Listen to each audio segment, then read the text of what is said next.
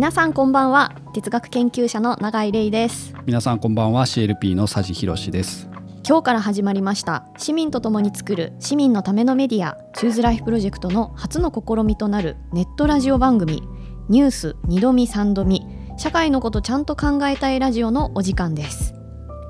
これまで映像メディアとして発信を続けてきた CLP なのでなぜラジオなのかと思う方もいらっしゃるかもしれませんがコロナによる自粛期間が明けて以降再び日々の生活に追われるようになって本当に大切なニュースを終えていない方がいらっしゃるのではないでしょうか。そうした中で CLP としても皆さんのライフスタイルに合わせて若い世代を含めてどのように情報を届けるといいのか CLP の佐治さんや工藤さんサポートメンバーでもある私やデプトカンパニー代表でアクティビストのエリさん映画監督の西原さんらと話し合いを重ねてきました。そしてこの度ラジオ番組をスタートすることになりました。日々家事や育児仕事や学業の合間に気軽に聞くことができる。また社会問題をちょっと難しく感じていた方にも身近に感じ取れるようなラジオ番組を目指したいと考えています。この「ニュース2度見3度見」という番組名もあれ？そういえばあのニュースなんだっけ？と日々流れていくニュースを忘れないように毎週月曜日の18時に定期的配信を行ってまいります。番組では1週間のニュースを振り返る1週間遡りのコーナーとその中で特に CLP が注目したニュースを紐解くニュースあれどうなった？のコーナーがあります。30分ほどのお時間になりますが毎週お付き合いいただけると幸いです。聴取方法ですが CLP のいつもの YouTube チャンネルはもちろん Spotify や Amazon Music、Apple Podcast といったプラットフォームでもチャンネルを新規に立ち上げましたのでそれぞれ聞きやすいプラットフォームをご活用ください。各プラットフォームによる UR リンクはそれぞれの番組概要欄に記載してありますのでもし気に入られたらぜひフォローもしくはチャンネル登録していただけると幸いです、えー、初回なので番組のご紹介させていただきましたがここで CLP の佐治さんから番組の見どころをお願いします。はい、えー、もう分かりやすく言いますと、まあ、どういう1週間だったか30分で分かる。そして日々流れてしまうニュースのポイントを端的に知ることができる、はい、あとやはりこうニュースってどう、えー、これ捉えたらいいんだろうっていう読み解けばいいのかっていう疑問に対して、まあ、時には専門家や当事者のインタビューも交えながら CLP 独自のメディア目線で、えー、読み解き方をお伝えします。はい、主に佐治さんと私でお送りしていこうかということですよね。はい、ねはいということで、えー、この番組は市民サポーターのご支援で実現しています。これまでの YouTube 番組のみならず今後のラジオ番組もすべて無料で公開していきます、えー、情報を得たくても得られない人たちもいます。情報を届けることで助かる人たちがいます。ぜひ私たちと一緒に情報を届ける活動を応援してください。応援参加方法は CLP の公式ウェブサイトからワンタイムサポーター、えー、マンスリーサポーターにご参加いただけると大変嬉しく思います、え、ラジオの番組概要欄にも掲載しておりますのでぜひご確認ください。日本ってこのままでいいの？社会ってこのままでいいの？と思っている方少しでもさまざまな社会課題に目を向けていただきできるところからぜひ一緒に形にしていけたら幸いです。質問感想も受け付けています。社会のことちゃんと考えたいラジオを略称してバナーデザインを担当しているデザイナーの方がシャチャンラとお名前をつけていただき可愛いロゴまで作っていただきました。そうなんですよそうですよね。いや僕らのイメージしたようなちょっと目がついたあのロゴが大変気に入っておりまして、ね、ぜひこのシャチャンラを広めていきたいなと思ってますのでよろしくお願いします。はい。えー、X 旧ツイッターやインスタグラムで「ハッシュタグシャチャンラ」をつけていただきたいんですが、えー、こちらがですね社会の社にひらがなでちゃんでカタカナでら社ちゃんらですね。あの社会のことちゃんと考えたいラジオの略なのでちょっと覚えづらいですねこれ。大丈夫ですか？いやこれ五感的にはいい感じかなと思うんで、はい、チャチャンラじゃあ皆さん覚えていただいて、はい、はい、ハッシュタグチャチャンラをつけてツイートしていただければ幸いです。それでは本題に入りたいと思いますまず前半は1週間遡りのコーナーですこちらでは先週のピックアップニュースをご紹介します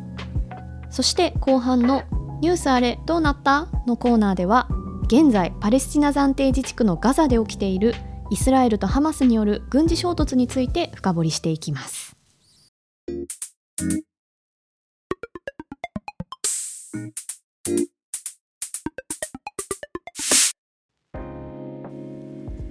先週10月30日から11月5日までのニュースを振り返っていきます。10月30日月曜日です。辺野古大執行訴訟で実質的な審理見送り沖縄県は厳しい立場へ。沖縄県にある名護市辺野古新基地建設をめぐる裁判で工事の申請許可をめぐり今国と県が争っています。沖縄県は玉城デニー県政で辺野古基地建設に対して反対の立場を取り続けています。本格的な埋め立て工事は安倍政権下の2018年12月から始まっていました。その後建設予定地だった大浦湾に軟弱地盤が見つかり地盤改良工事を余儀なくされた国が県に対し工事の許可を求めてきましたが県側は応じてきませんでした。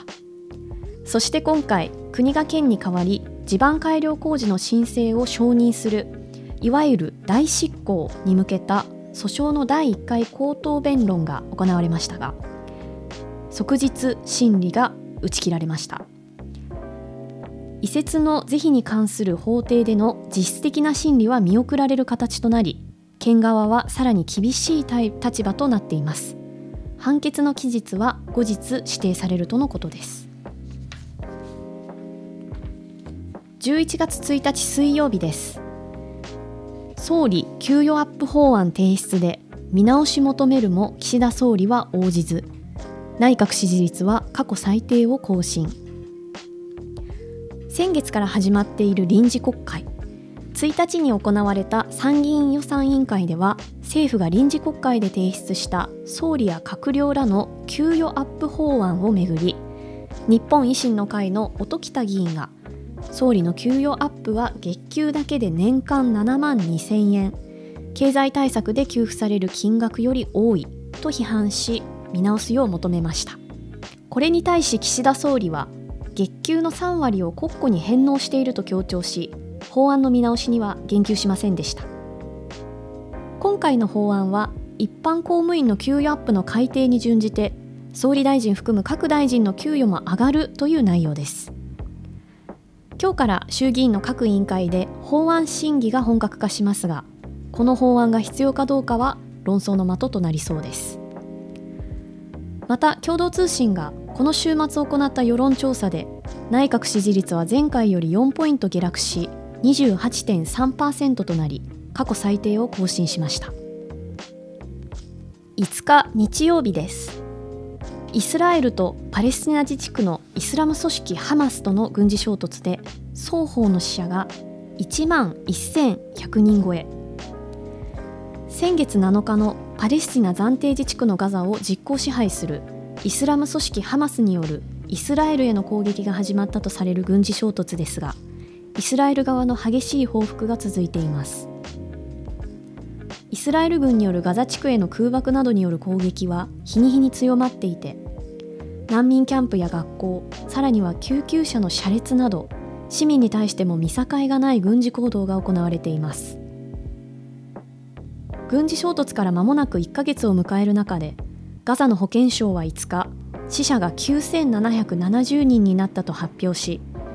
イスラエル側と合わせると死亡者は1万1100人を超えました。またガザ地区では4000人近くの子どもが犠牲となっているとのことで収束が見えない状況が続いています。このニュースにつきましてはこの後の「ニュースあれどうなった?」のコーナーで詳しく考えていきたいと思います。同じく5日です。11月の最高気温が全国各地で更新。30度を超える地域も。都内で気候危機の解決を求めるライブアクションが開催。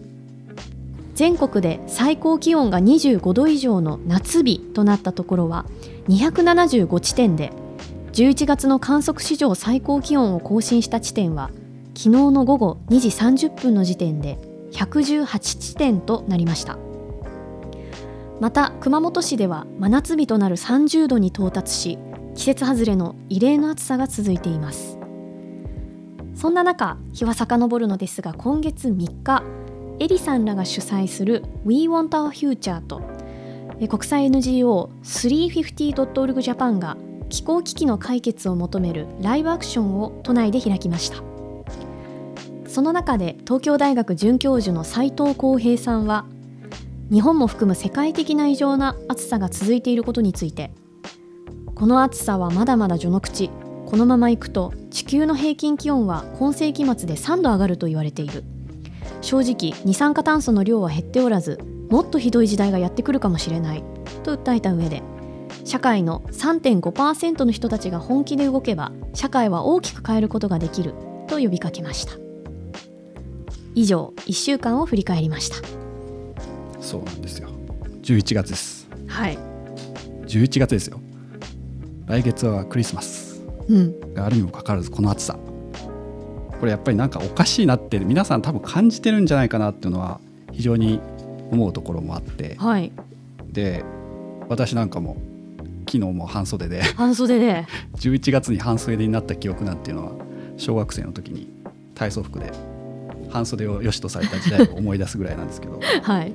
これはやっぱりその3日にですねその行われたそのライブアクションをまあ取材させていただいて、まあ、その時にまあ登壇者の方がお話しされていて象徴的だったのはうん。あのやはりこう気候危機の問題っていうのはもうすごく大きな問題で漠然としてるから非常に感じにくいんだけども、まあ、しその知識として知れば知るほど一回絶望してしまうと。話してる方はい。が結構印象的だったんですよね。でその上で一回絶望した上でじゃあ社会を変えていくためにはどうしたらいいのかと、まあ、本気で本気で考えるようになったっていう方が、まあ、いらっしゃってうん。やっぱりそうした、まあ、こうした、まあ、分かりやすいこうき異常な気象異常な暑さとか、まあ、国内ニュースを見てみてもその気候危機の問題と一緒にこう報じてることってあんまりないんですけどあそうですよね。すごく暑くて水遊びをしている子供がね映されて終わりというか。天気予報の中で明日も暑くなりそうですとか、うん。なんかその辺の違和感というのは僕自身はすごく感じてるところもあってで、まあ、暑さだけじゃなくてやっぱりあの毎年のように起きているこう50年に一度とか言われる豪雨災害とかとかもはい。あれ50年に1回なのが毎年起きてるっていうう、ん。ことだったりやっぱり気候危機何かこう気候変動とか、まあ、そうしたものは間違いなく起きてるっていう状況があってあのやっぱりそれを学んだり知ったりする機会っていうのは今メディアではあんまり報じられていないなっていうのを強く感じているところもありますので、まあ、実は CLP は今回のリニューアルでですねこのラジオに合わせてエリさんを MC に日本でおそらく唯一のうん気候危機の解決を考える番組も今月から始まりますのでぜひご期待ください。そうですよね、はい。気候危機のことをメインで論じる前にもうこの異常気象に私たち慣れてしまっていて、うん。こう論じられないままにずるずるずるずると続いちゃっているけれども、ね。ここでうん。一回知識をしっかり得て、そしてどんなアクションがあり得るのかっていったことをエリさんと一緒に考えていく番組がそうですね。まあ、本当に世界の結構ニュースとか見てるとやっぱ気候危機の問題ってやっぱ伝えトップニュースで伝えてたりとか、うん。やっぱりその熱波にしても何にしてもやっぱり結構なボリュームでニュースしてるなっていうのは感じることもあってただ一回国内のニュースを目に向けるとまあ、うん、もちろん立てこもりも大変なんだけど、うん。やっぱり国内の少しあのローカルな話にを報じる機会が多いなという、まあ、ニュースバリューってやっぱり、ね、それぞれの、まあ、編集的な感覚で価値観で決めていくんですけどやっぱり今何が大切なのか何が問題なのかっていうことをやっぱりあの伝えていくっていうメディアの大切さはやっぱりあの海外のメディアとか比べて見てみても非常にいつもちょっともやっとうんするなと思ってます。そうですね、まあ、ここではですね1週間遡りということでですね一つ一つのニュースを見ていくっていう形なんですけれども気候危機ももちろんそうですしさまざまなニュースそれ自体がいろんな文脈の中で置かれているものなんですよね。で例えばそのうちの一つにあの10月30日月曜日の、えー辺野古はい。内執行訴訟というもの、はい。まあ、実質的な審理見送りということがありましたけれども、こちらもあの背景にいろんな文脈だったりとか、えーニュースがありましてこれ皆さん思い出していただきたい、えーこともたくさんあるんですが、うん。はい。その中でもここでお伝えできなかったことがですね、えっと、2007年の段階でこの防衛省軟弱地盤の存在を知っていたというのが明らかとなったんですよね。めちゃくちゃ卑怯。出さないんだっていうその情報は。ひたすらそれは情報として出さないんだっていうことは、やっぱりそれはあんまやはりその公正さに欠けるなってのは非常に思いますね。うん、うん、そうですよね。この申請書自体がこう非常に矛盾だったりとか嘘と言えるようなものがこう含まれていたっていうふうに見ても、うん、まあ、おかしくないくらいのこと、ってことですよね。そうですね。やっぱりその沖縄の問題っていうのは本当にその一そのローカルの地方の問題ではない。やっぱり安全保障っていう日米安全、えー保障の問題であり国の大きな話の中にアメリカ軍基地をどこに置くかと。でその新しくその辺野古の海を埋め立ててまで新基地を作るっていうのを沖縄県の人たちは民意として反対をし続けてる。はい、でもいや国の方がっていうことで、えーまあもう言ってしまえばマウントを取った形でですね、えーいやいやもうこれは国が決めたからっていう国の民意これはちょんちょん付きですけど、まあ、それはつまり僕たちが選挙で、まあ、自民党を選び続けその今の政権を選び続けている結果がそうした状態を招いているのでやっぱりこれ沖縄の問題を考える時って本当に民主主義っていうものを考える本当に一つのきっかけになるんですよね。じゃあどっちのじゃあ沖縄県は反対してる？うん。でもいやその国政の選挙は今何ですか？自民党自自公政権がこう勝ってるっていう状況でじゃあどっちの民意が大切なのっていうところはやっぱり少しやっぱり議論したりうん。ちゃんと話し合っていかなきゃいけないのにもう本当にマウンティングを取ってですね、うん ひたすらもう既成事実を作るように工事を進めているとこれはもう本当安倍政権が2018年の12月に突如土砂を投入したところから始まってますので、まあ、CLP としてはですねあの、まあ、工藤さんが主に沖縄取材を続けてますので、うん引き続き伝えていきたいなと思ってます。はい、1週間遡りのコーナーでした。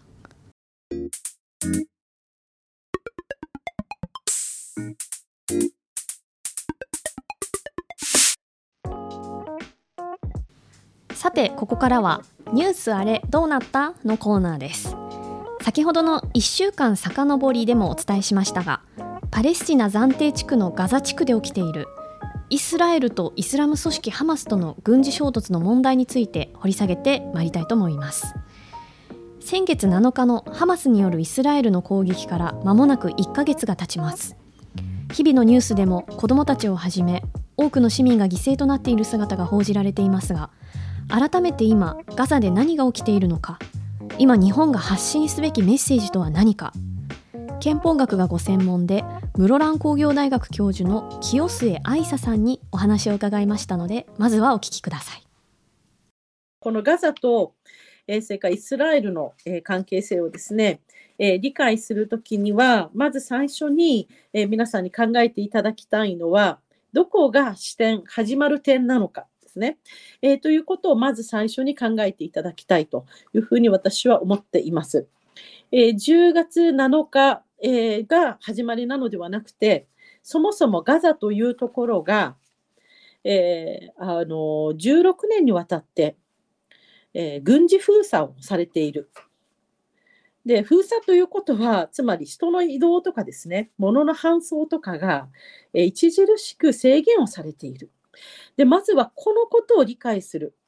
えーそして封鎖によって、えー生活のすべてがですね、1秒1秒が、えーこの封鎖政策によって規定されていく、決まっていくというね、その残酷性をですね、理解することがなかったら、えーあのなぜこういうハマースによる襲撃というものが起きたのか、えーなかなか理解できないと思います。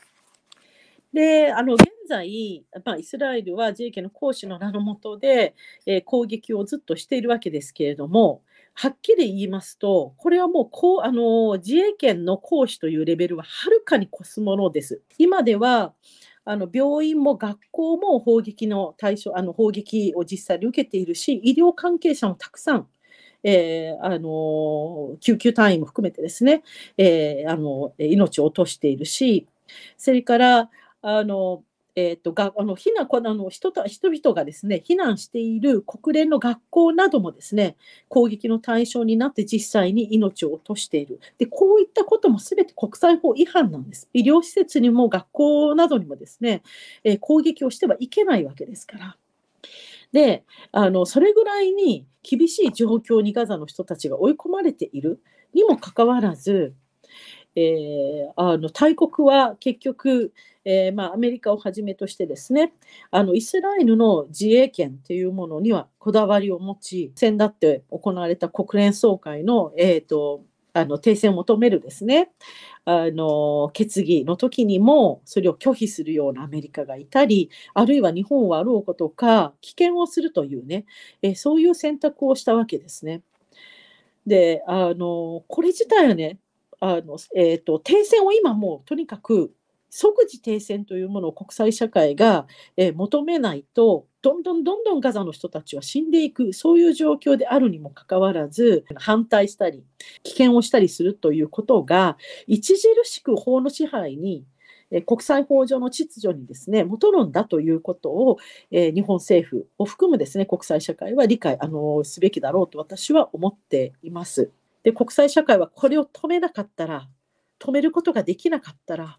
それは本当に、え、世界の歴史にとんでもない恐ろしい、えー、あの出来事をですね、刻み続けてしまう。年表の中にそういう恐ろしいものをずっとあの刻んでいってしまうことになりますので、えー、直ちにですね、即時停戦の方に向かって、えー、あの動いていかなければいけないというふうに私は思っています。はいということでもう今かなりこの何でしょう戦争がどんどん激化していく中で、あのもうど自分に何ができるんだろうかっていうのをもう日々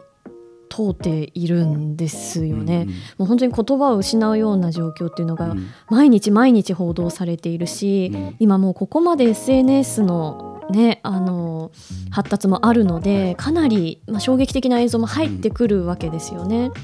であの、まあ、清末さんおっしゃったみたいにやっぱりこう始まりの点というかこうこれってそもそもなんか宗教的な、なんか紛争だよねとか、うん、いやどっちもどっちだよねとか、うん、いやなかなか難しいねみたいに処理されちゃうんですけど、うん、じゃあこれが政治的にどんなことが行われてきたのか、もうまさに16年にわたって封鎖されているっていうところですよね。あのなおかつあの岡真理先生が、うん、あのガザを知る緊急セミナーというのを、うん、あのされていてですね YouTube でも公開されていて見ることができるんですけれども、はい、ここでそのガザは巨大な実験場だというふうにおっしゃっていて、うん、イスラエルがなんか今回のこう、報復っていうのも別に初めてではなく日常的にあのガザの人たちを、まあ、リンチしたりだとか、虐待したりだとかあるいはもうミサイルをどんどん撃ち込むということが続いてきたわけですよね。でその巨大な実験場っていうのはその兵器を実演して見せる場でありあるいは古い兵器の在庫を一掃する、まあ、便利な場なんだということがあってやっぱりこの権力の勾配というか、うん、あの付近交差っていったところに着目してから語らないと、うん、なかなかあこれ難しいねで終わっちゃいけない問題だなっていうのは改めて思いましたね。うん、いやそうですね。本当にこの、まあ、イスラエルとパレスチナの問題っていうのは、まあ、本当に歴史が長いですし遡ればもう古代ローマの時代から続いてくるあのそもそもイスラエルがなんでこう建国されたのかとか、まあ、このラジオでこの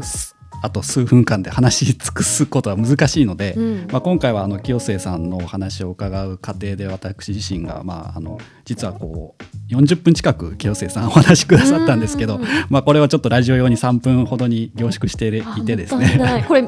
見れるんですか？見れます。この後まあ YouTube で動画を上げる予定なんですけどあの、まあ、そこでちょっとまあ補足的にですねこの番組聞いてる方にはお伝えしますと、まあ、あのさっきもあの永井さんがおっしゃってくださったように、まあえー、清末さんもこれはもう宗教的な争いではないとはっきりおっしゃってました。うん、でやっぱりそのアラブと、まあ、いわゆるユダヤ系の,、まあその戦争なんじゃないかとか、まあ、そういういう人たちも清末さんの近くにはいっぱいいらっしゃると。でもやっぱりこれは明らかに政治的なやっぱりそのイスラエル建国をめぐってのあの、まあ、せいわゆる西洋諸国、まあ、戦後すぐですよね、えー第二次世界大戦が終わってすぐに、えー西洋諸国によってまあえーまあもともとそそこに住んでたパレスチナの人たちをまあなんていうんですか排除しながらうん。かつそれがまあそもそもやっぱりそこに、まあ、イスラ、えーイスラエルっていうまあ国自体もですねやっぱり同じすごく排他的なあー民族国家を作るんだという、まあ、それは、ね、悲願ですから、うん。あーそれをまあつ非常にその排他的に作ってしまったがゆえにやっぱりその衝突がどんどんこう70年80年経った今も起きているという状況なのでやはりそうした、まあ、政治的な問題である以上はやっぱ解決するほ問題はやっぱり世界でしっかり考えていかなきゃいけないし、まあ、今回清瀬さんもおっしゃられてましたけどこの時日本がどういう立場を取るのか。うん。で、まあ、アメリカだったり西洋諸国は多くはその、えー即時停戦に対して反対の声を上げている中で日本は危険というその、まあ、どっちもこう答えを出さずに、うん。えー危険ということを、まあ、国連の中で、えーそういう立場を取ってるわけなんですけどもやはりその今日本が掲げている日本国憲法。でまあ9条もそうなんですがと清瀬さんはおっしゃってたんですがその全文に書かれていることはやっぱりせ世界の平和をやっぱり強くその、えー求めていくという姿勢が全文にも書かれているわけなんでそれがやっぱり立憲主義、まあ、憲法に守ら書かれていることであれば我々はそれを誓っているのであればやはり日本はそれに準じて、まあ、即時停戦を強く訴えていくべきではないかということはあの清瀬さんインタビューの中でも何度もお話しされてたので補足的にお伝えしておきます。その清瀬さんおっしゃってるその憲法の全文っていうところ、まあ、改めて日本がっていうところも考えてみると日本国憲法を、ね、読み直してみると、ね、全文ってすごいこと書いてあるすごいですわけですよね。本当に世界の、まあ、理想というかやっぱそうした世界を目指すべきだっていう強いやっぱりあの第二次世界大戦っていうね本当に原爆も2回こう投下されていてもちろん加害被害含めて日本のあの戦争という歴史を踏まえてですねやっぱり誓ったあ憲法なので、まあ、そこに書かれているメッセージっていうものをえー高らかに掲げながら、うん。やっぱりその今回のそのイスラエルの問題もいや宗教の問題だからちょだからちょっとじゃなくてやっぱ政治的な問題として捉えて、えー積極的に、えー日本もメッセージを発信していくべきなんじゃないかなと個人的には思います。うんで憲法全文読んでみると「我らは平和を維持し、えー先制と隷従圧迫と辺境を地上から永遠に除去しようと努めている国際社会において名誉ある地位を占めたいと思う」っていうふうに書いてるんですよね。さらにまあその後にもこうあの自国のことにのみ専念して他国を無視してはならないということも書いてあって、そうなった時にじゃあ日本がこうその国連において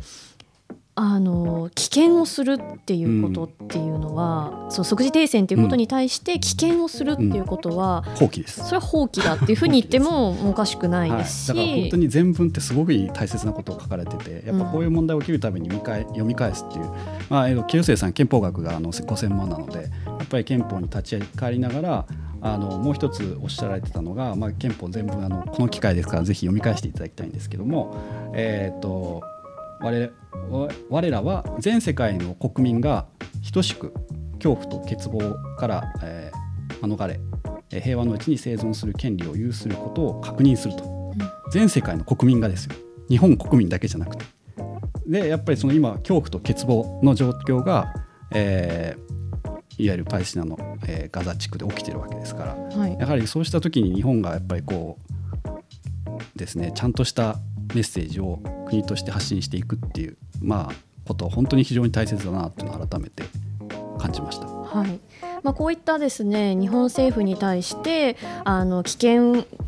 とはどういうことだとか、うん。あるいはちゃんと憲法のねあのことを思い出してくださいっていうふうに声を上げるっていうことも非常に重要で、えーそして私も行こうと思っているんですけれどもさまざまな場所で今声が上がっていてですね、はい。えーまず例えば11月10日金曜日18時半からパレスチナに平和を緊急行動うんがあります。これはデモ、うん。えっと、デモ行進ですかね、うん。うん出発と書いてあるので、えっと、ぜひパレスチナに平和を緊急行動で、うん。あの検索していただけたらと思うんですがこちらはあの東京の国連大学前集合で、うん。え7時からデモ出発するということです。うん。で同じ母体の11月5日日曜日の分は、えー CLP でも取材をしているんですよね。そうですねはい。取材して今 SNS で動画を出させていただいてます。はい、よかった。ら皆さんご覧ください。また、えー、と先ほど私あの岡真理さんの「ガザを生きる」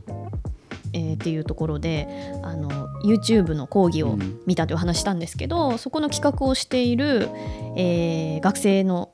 有志の学生団体がありまして、えーそこもですね11月12日日曜日うん。の午後2時から4時 JR 渋谷駅こちらも東京なんですけれども、うんハチ公前広場で、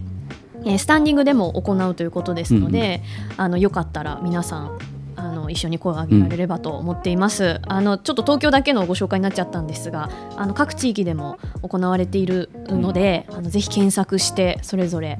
えー一緒に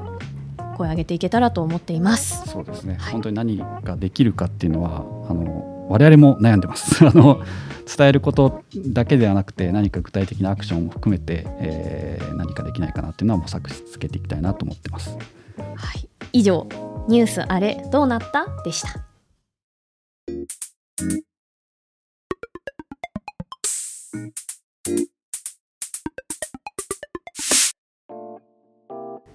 はいということで1回目のラジオ配信となりますがもうかなりね手探り手探りでね、皆さんも多分聞き心地が慣れないなとか、もっとこうしたらいいのにとか、うん。あのいろいろあると思いますので、うん。あのぜひですねこうしたらみたいなお声を聞かせてほしいなと、ね。ハッシュタグシャチャンラでツイートしてください。DM でもあ DM でも、はい、いも。ちろんただきたいと思います。すごい佐治さんと悩みながら迷いながらやっておりますが。はい。佐治さんはどうでしたか？そうですね。本当にあのずっと映像のメディア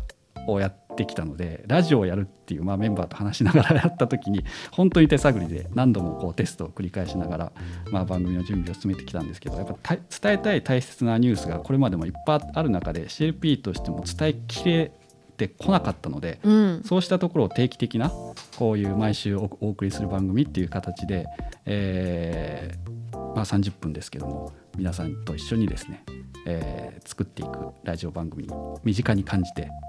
えーラジオ番組になっていけたらいいなっていうふうに思ってます。うん、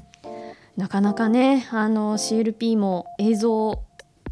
の配信番組長いんですよね。結構2時間とかなっちゃったりとかして ちょっと見切れないよっていうような声も多くあったので,、そうですまあはい。本当通勤通学中家事うん。など、育児など合間にですねちょろちょろっと聞いていただいてあ今週先週こんなことあったんだなといったことをそうですね。だから社会にちょっと興味あるけどちょっとよくわかんないな。でもあれは難しすぎるなっていうちょうどいい塩梅のところをこれから試行錯誤してはい、皆さんに届けてきたらなと思ってます。はい、ぜひ皆様お付き合いのほどよろしくお願いいたします。ます。